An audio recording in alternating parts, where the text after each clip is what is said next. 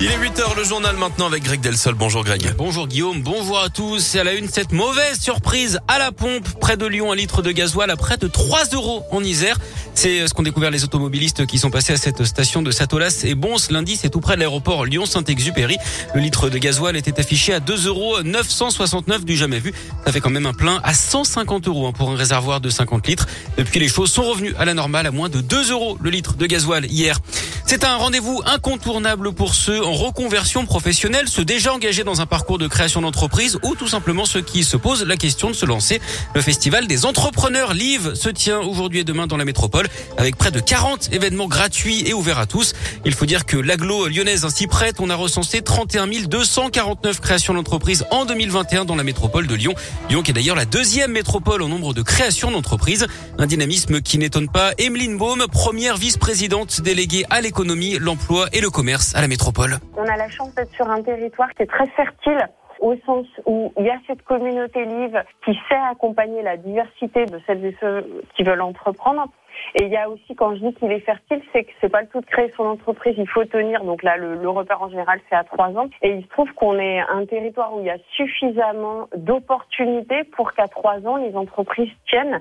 Ça vient sans doute aussi du fait de ce principe de réseau. On a euh, un système euh, de collectif euh, au sein de filières d'activité économique ou entre types d'acteurs. Et c'est ça qui fait que les entreprises, à partir du moment où elles ont rencontré leur communauté, se développent. Et c'est heureux. Il y a près de 30 000 créations hein, chaque année, dont plus de la moitié de ces sociétés sont toujours actives après trois ans d'existence. Pour trouver plus d'infos sur radioscoop.com.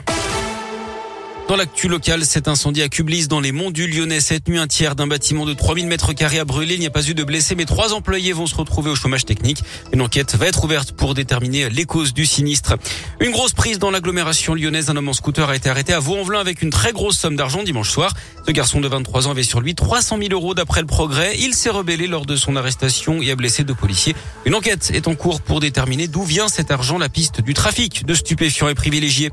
L'épidémie de Covid remonte en flèche après la levée des restrictions sanitaires. Le nombre de cas continue de grimper en France. Plus de 180 000 nouvelles contaminations ces dernières 24 heures. En revanche, le nombre de personnes en soins critiques diminue. Les hospitalisations stagnent. De son côté, l'Organisation mondiale de la santé a déploré que des pays aient levé trop brutalement leurs mesures anti-Covid. Parmi eux, la France, mais aussi l'Allemagne, le Royaume-Uni ou encore l'Italie. Les suites du saccage de l'école maternelle de Trévoux dans l'Ain le week-end dernier, six classes avaient été dégradées. L'établissement n'avait d'ailleurs pas pu ouvrir ses portes lundi. Hier, deux auteurs ont pu être identifiés par les gendarmes d'après le progrès. Les autorités qui invitent leurs complices à se manifester, ils ont diffusé un message sur les panneaux de la commune. En sport et en foot, le quart de finale aller de Ligue des Champions féminines ce soir entre l'OL et la Juventus. Ça se joue à Turin à 18h45. Notez d'ailleurs que deux villes hein, de la région ont été présélectionnées par la Fédération française pour accueillir l'Euro 2025. Il s'agit de Lyon et de Grenoble. Les dix villes retenues seront connues en juin prochain. Le pays hôte, lui, sera révélé en décembre. En basket, l'Asvel joue en Lituanie tout à l'heure à Kaunas à 19h en Euroleague. Et puis en tennis, coup dur pour Caroline Garcia. La lyonnaise a abandonné au premier tour du Masters 1000 de Miami cette nuit. Elle est touchée au Elle va pouvoir se soigner désormais avant le début de la saison sur terre battue.